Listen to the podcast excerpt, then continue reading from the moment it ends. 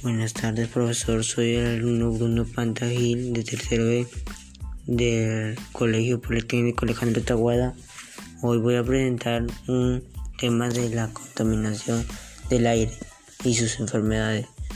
La contaminación del aire nosotros mismos la causamos cuando botamos la basura, la quemamos y con, con el humo de los carros también se genera la contaminación del aire y los humos de la fábrica.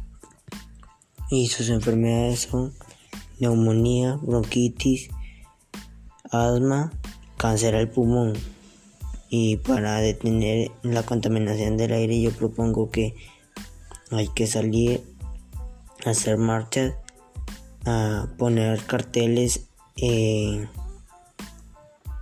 poner carteles y hacer publicidad de no contaminar el aire. Gracias.